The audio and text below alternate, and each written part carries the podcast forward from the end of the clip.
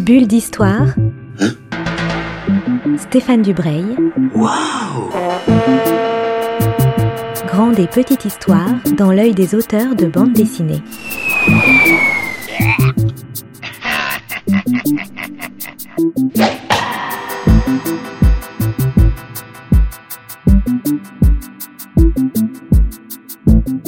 Bonjour à toutes et à tous et ravi de vous retrouver dans une nouvelle bulle d'histoire. Ça peut ressembler à une redite, mais ça n'en est pas une, car je suis avec Ariane de la librairie Vignette.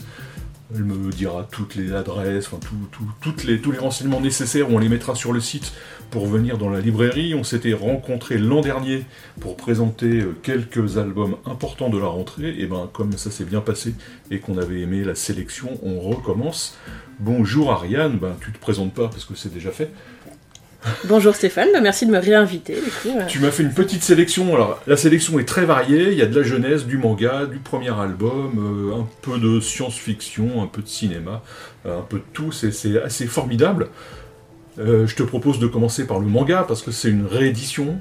Et oui, une réédition de Fumio Kuno, euh, qui est une autrice relativement peu connue et qui a surtout une histoire personnelle un peu particulière dont on, on sent bien euh, l'influence sur ses ouvrages puisqu'elle est née à Hiroshima en 1968. Donc elle a connu le Hiroshima d'après-guerre et d'après la bombe et elle va en parler beaucoup dans ses mangas. Elle avait fait une œuvre très connue euh, en Japon en tout cas qui s'appelle Dans un recoin de ce monde que vous pouvez trouver encore en français chez Kana en deux volumes qui raconte justement l'histoire d'une jeune femme qui vit la chute de la bombe à Hiroshima c'est hyper beau, c'est hyper fin, c'est évidemment très triste. Et là, on réédite enfin euh, des travaux de jeunesse qu'on trouvait plus du tout en français, dont Le Pays des Cerisiers, euh, qui va être l'histoire d'une famille euh, dont on comprend petit à petit que la famille a vécu la chute de la bombe sur Hiroshima. Alors, on, a l'impression qu'ils ont survécu. L'histoire va être plus compliquée que ça, puisque une partie de la famille a survécu, certes, sauf que la bombe, elle a continué à faire des morts pendant des années et des années puisque entre les cancers et autres effets des radiations, les victimes ne se sont pas arrêtées en 45 ou 46, hein, ça a continué pendant des années après. Et donc là, on va suivre l'histoire d'une jeune femme, justement, qui vit dans un espèce de bidonville à Hiroshima, puisque les, les, irradiés étaient mis complètement à part du reste de la société, et elle va nous raconter son quotidien. Alors, ça commence gai, ça commence avec des petites histoires toutes fines, toutes légères, puis petit à petit, on va entrer dans le, dans le dur du récit et des conséquences directes de la bombe atomique. Mais c'est un récit qui est dur, moi je connaissais ces, deux ces volumes que j'avais lus il y a quelques années. C'est dur, mais le dessin, euh, on peut pas dire que ça mais ça, met une, sorte de douceur et, de tendresse. Le dessin est rond, euh, les pages de début de chapitre sont dans des couleurs très pastel, il y a vraiment un côté très doux, très agréable, euh, qui finalement rappelle que la vie continue. Alors bon, la vie elle continue, ça dépend comment et ça dépend pour qui, mais on a en effet un, espèce de côté hyper positif et hyper accueillant dans le, dans, dans le dessin de Fumi Kuno, qui est aussi là pour leurrer. Hein. C'est aussi parce qu'il y a ce côté très doux que les, événements graves derrière euh, tapent encore plus fort. Changement radical d'ambiance, pour le coup. Euh. on, va changer complètement d'univers graphique et d'univers euh, culturel, puisque là tu me parles de Nunuche.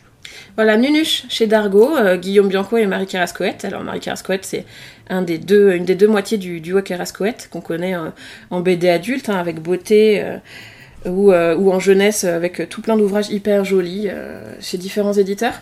Alors les Kerasquettes, nous on adore leurs dessins, hein. c'est pour ça que quand on a appris qu'ils revenaient sur un, ouvrage chez Dargo, on était très enthousiastes ici à la librairie. Et on va être dans de la BD purement feel good. Euh, donc Nunuche c'est le nom d'un chien, un chien qui va être adopté par une petite fille. Alors, évidemment cette petite fille va faire des trucs de petite fille, donc elle, aimerait bien emmener son chien à l'école, elle aimerait bien dormir avec, elle lui parle de plein de choses, alors on sait pas trop ce que le chien comprend ou pas, des fois ça donne l'impression que oui, des fois non. Euh, mais surtout, ça va être plein de petites bulles. On est, on est vraiment sur du, gag en une page, maximum deux. Euh, euh, des petites bulles du quotidien où on reconnaît et des enfants et des adultes et des trucs d'amateurs de chiens ou pas. Et on est dans des petits strips qui peuvent faire penser un peu à Picobog d'Alexis Dormal ou, un peu évidemment au petit Nicolas, hein, puisqu'on est sur des enfants qui vont à l'école et qui vivent des trucs tous les jours. Donc évidemment, il y, a ce côté-là aussi. Et c'est c'est vraiment une grosse réussite euh, de BD feel good euh, où vous êtes dedans, vous rigolez, vous souriez, euh, ça vous fait des petits frissons dans le ventre et puis vous êtes tout content de l'avoir lu. Et puis je trouve que ça fait du bien d'avoir l'histoire d'une petite fille qui est gentille. Oui, oui, oui, c'est pas du tout une peste. euh, Elle est très rigolote, elle est très marrante cette petite. euh, Donc bon, euh, sa relation avec son chien, tout est tout est chouette. Et, en effet, on n'a pas une, une- héroïne caractérielle ou autre. hein. Alors pas au contraire, c'est bien d'avoir des héroïnes qui s'affirment, mais là c'est pas du tout le but du truc. C'est vraiment juste de la suivre au quotidien et de et de, de découvrir sa relation avec Nunuche, son chien. Puis comme dans le petit Nicolas, les adultes sont souvent en morceaux, c'est des petits détails, on les voit jamais. Ils sont rarement dans le cadre, oui, ils, oui. font, ils ne font que passer. Ils sont là, mais on sait pas exactement où.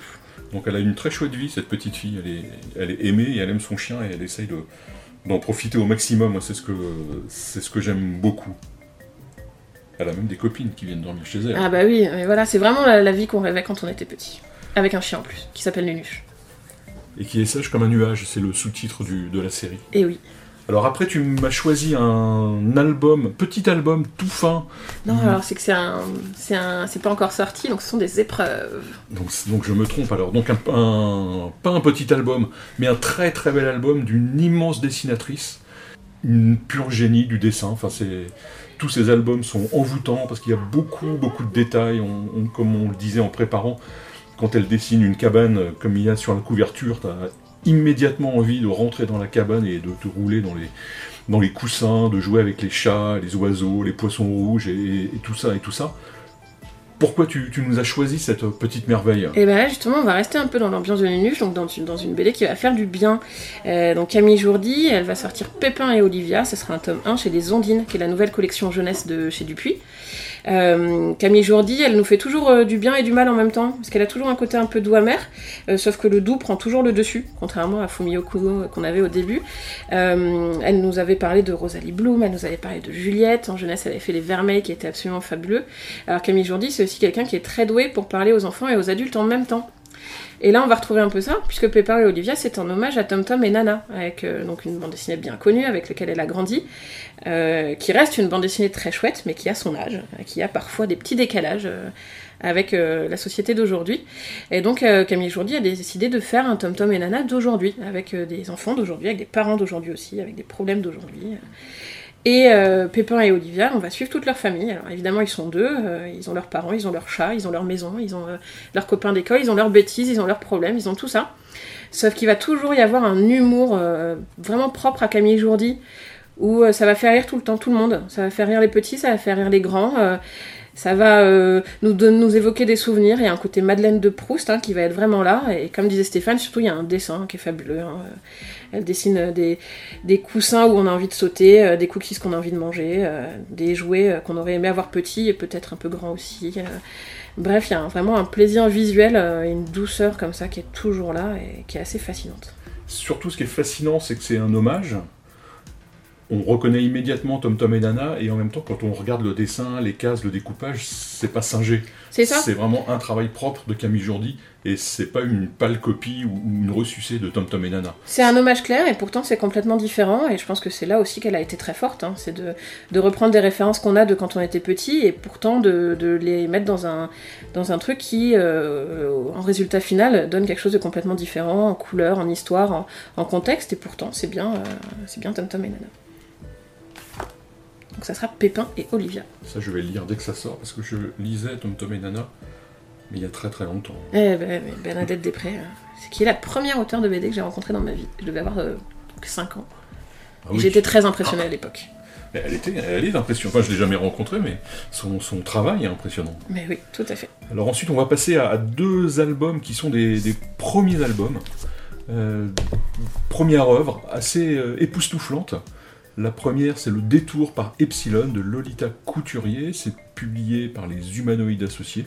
On ne parle pas souvent des humanoïdes, mais il faut le faire parce qu'ils sont en train de, de revenir sur le devant de la scène euh, BD avec maintenant beaucoup, beaucoup de très beaux albums. Alors pourquoi tu, as choisi ce premier album de Lolita Couturier Eh ben, il y a des premières BD qui sont déjà euh, impressionnantes de- de- d'atmosphère, d'univers et de, de pattes de l'auteur.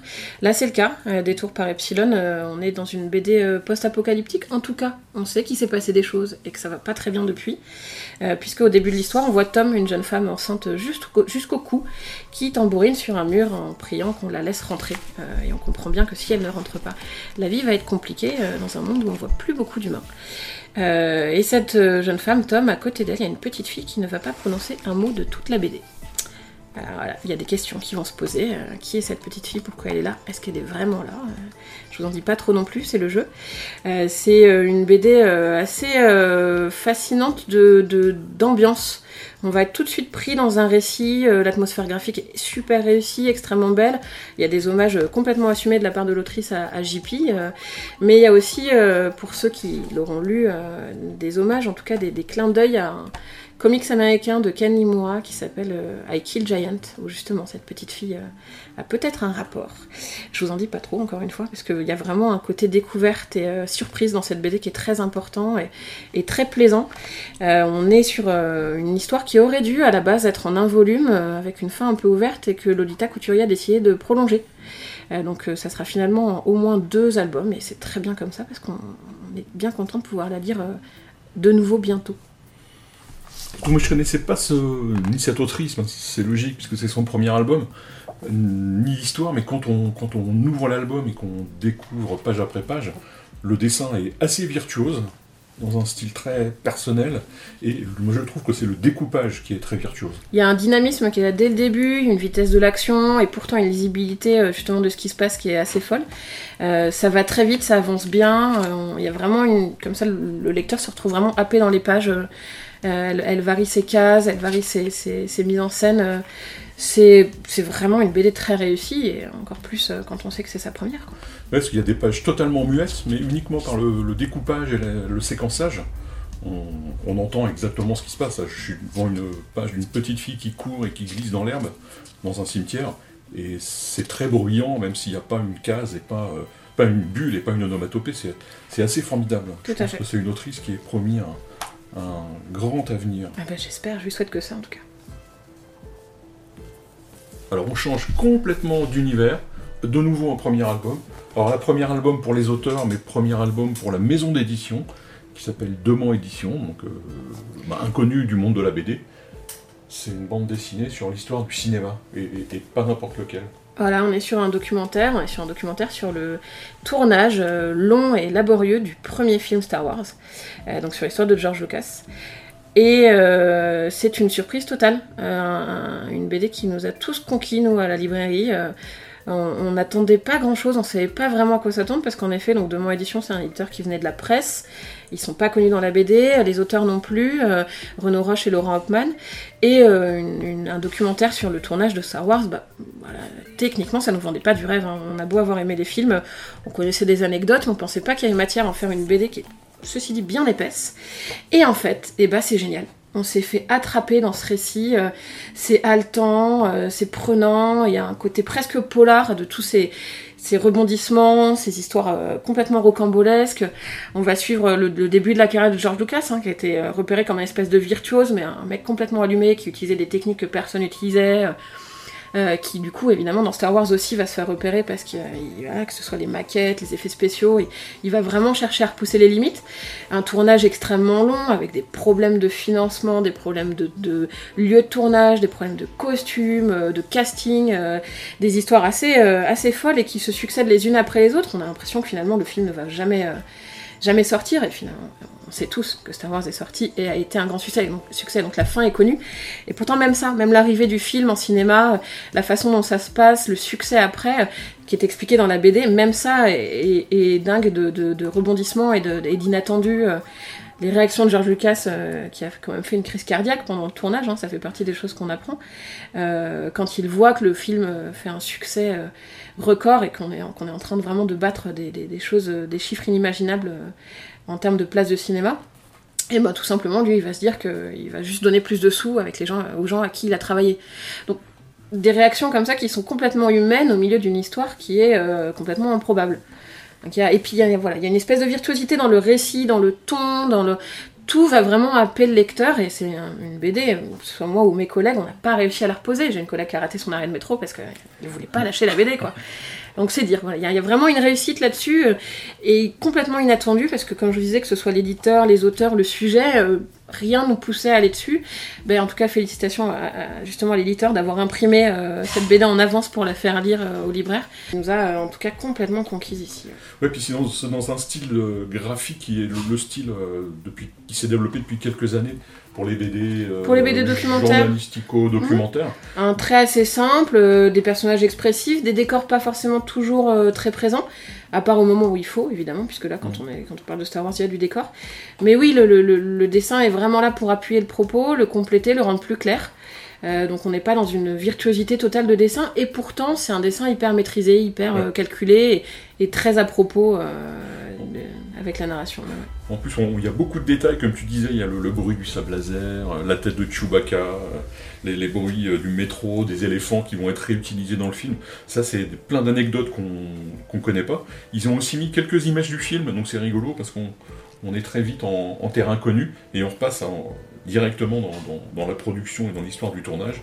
Et surtout, là, moi je suis sur une page, enfin, enfin, on voit les visages dessinés de R2D2 et de et de ces 3 PO. Et 3 PO. Deux acteurs qui s'entendaient très mal, ce qui va servir de ressort comique un peu tout au long de cette BD aussi, à savoir qui euh, lancera la pique la plus cruelle à l'autre. Ça, je ne les avais jamais vus, et même Chewbacca, j'avais jamais vu.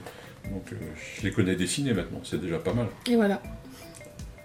Et il y a même euh, Han Solo déguisé avec la, perruque de Princesse Leia. Oui, oui, oui, on va vraiment apprendre plein de choses dans, dans cette BD. On va terminer avec un, petit chef-d'œuvre.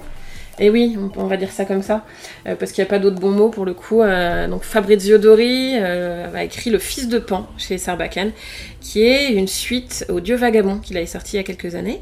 Alors, le Dieu Vagabond, c'était un récit qui était fini. Y avait, voilà, la, BD se suffisait à elle-même, il n'y avait pas besoin d'une suite.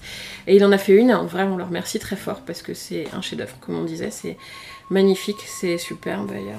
je pense qu'il n'y a pas assez de mots euh, pour décrire euh, la beauté non seulement de son dessin, mais aussi sa maîtrise de la narration et, du média BD, pour le coup, euh, qu'il utilise à merveille. donc, pour replacer un petit peu le contexte du dieu vagabond et donc du fils de Pan, on va suivre les aventures de Stis, qui est un satyre qui a été banni parce que, comme beaucoup d'autres, il a vu une déesse nue généralement ça se passe pas bien dans ces cas-là, donc soit on meurt, soit on est puni. Euh, lui étant satire euh, n'est pas tué, mais est envoyé dans notre monde à nous, euh, le 20e siècle, enfin le 21e, là dans ce deuxième volume, qui est pas un monde très drôle pour un satire, hein, donc il se fait passer pour un diseur de bonne aventure et il boit beaucoup de vin, sauf qu'il commence à en avoir marre, donc il va essayer de rentrer chez lui. Ça c'est le premier volume, et on pense qu'il a peut-être réussi à rentrer chez lui. Puis on apprend dans ce deuxième volume que non, et eh non, c'est pas si simple. Il euh, y a bien d'autres problèmes à régler dans notre monde à nous pour que lui euh, ne puisse pas rentrer dans le sien. Donc on va voir ce qui se passe, et en l'occurrence, il va devenir babysitter. Alors pas n'importe quel babysitter, puisque l'enfant qu'il va garder est le fils de Pan. Et oui, le nom de, de l'album se justifie à ce moment-là. Et encore une fois, ce que va faire Fabrizio Dori, c'est incroyable, puisque ce monsieur a, je pense, une culture euh, artistique absolument faramineuse, puisqu'il va faire des références, comme dans le premier volume, à énormément de peintres euh, classiques, contemporains ou plus anciens, à énormément de courants d'art. Euh, on va avoir du Moucha encore, puisqu'il aime beaucoup des impressionnistes à pas savoir quoi en faire. On va avoir du Braque, on va avoir du Munch, on va avoir plein, plein, plein de choses, et c'est vraiment un ouvrage, on a beau le relire, on est sûr de passer à côté d'une référence à un tableau ou un autre. Euh, mais surtout, il a une mise en page, une, façon de jongler entre les cases, entre les pleines pages, entre la succession de, petites vignettes, de plein de choses qui est absolument faramineuse. Euh, vraiment, c'est un monsieur, je pense que. Ah, je ne sais pas de quoi est pleine sa bibliothèque, mais je pense que il a peut-être plus de place pour dormir chez lui tellement il y a de livres. Il y je vois pas comment c'est possible autrement.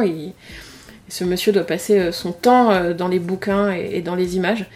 et surtout cette narration où ce contexte de la mythologie grecque, il le manipule à merveille, et en même temps le monde moderne aussi.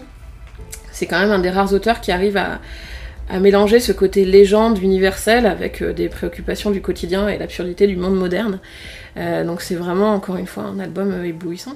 Et je, vraiment, si vous n'avez pas lu Le Dieu Vagabond, allez lire Le Dieu Vagabond et lisez Le Fils de Pan parce que ce sont des BD indispensables dans une bibliothèque. Mais quand on, lit, on voit effectivement, comme tu disais, les références à la sécession viennoise, à tous ces peintres, euh, tous ces peintres extraordinaires. Et, on pourrait se dire qu'il y en a trop dans l'album. Eh ben pourtant, euh, et pourtant ça se lit extrêmement facilement. euh, Il y a même une allusion à Mondrian, alors qui est souvent le, peintre auquel on pense un peu gros sabot. Hein, on met des, carrés jaunes, rouges et bleus, et puis voilà, on a une allusion à Mondrian. Et ben pourtant lui, il fait plusieurs pages dessus, et c'est magnifique. Et c'est même pas gros sabot justement. Il, glisse ça dans des décors, il glisse ça sur des objets, et ça passe merveilleusement bien. Et le pire, c'est que alors que toute cette BD, elle, parle d'art, elle parle de plein de choses, ce qui nous accroche, c'est l'histoire de la BD en elle-même, qui nous parle de ce personnage banni qui aimerait bien rentrer chez lui. Alors, est-ce qu'il va y arriver cette fois-ci? Je vous le dis pas, euh, c'est un peu le but de la BD. Euh, mais euh, voilà, ces personnages, son histoire, reste le point central de la BD. Tout le reste, c'est du bonus, alors du bonus de luxe. Mais euh, le, centre de, cette BD, c'est cette, histoire d'un homme qui veut rentrer chez lui. Oui, parce qu'on n'a pas du tout besoin de connaître toutes les références pour apprécier, parce que le, dessin, et là aussi, c'est un mot que j'ai employé tout à l'heure, mais virtuose, c'est vraiment le mot. Et comme tu disais, son, découpage et son séquençage, là aussi, quelquefois, on ne sait plus trop où il faut regarder dans la page. Donc c'est un premier plaisir de se perdre euh, dans ces dessins extraordinaires. Ensuite, évidemment, on reprend le sens de lecture et on découvre une nouvelle façon de voir l'histoire. Ça, c'est quelque chose d'assez fantastique chez cet auteur. C'est ça, et c'est un, c'est un auteur qu'on peut relire euh, des dizaines de fois et redécouvrir des nouveaux aspects encore. euh, Une petite allusion qu'on n'avait pas vue, une touche d'humour qu'on n'avait pas vue, parce qu'il est très fort sur l'humour aussi. C'est vraiment euh, ouais, des BD hors normes et qu'il faut, qu'il faut lire. Donc j'encourage tout le monde. Ben Ariane, je te remercie pour cette, euh, cette sélection riche, variée, et qui va de l'enfance au manga en passant par, euh, par un chef-d'œuvre euh, de l'histoire de l'art, quasiment quoi, une, une synthèse de la bande dessinée et de, de l'art classique. Je te remercie beaucoup et je te dis à bientôt. Et bien à bientôt Stéphane, merci beaucoup. Bulle d'histoire. Bulle d'histoire avec Stéphane Dubreuil. Une émission à retrouver le mardi et le samedi à 10h30. Mmh.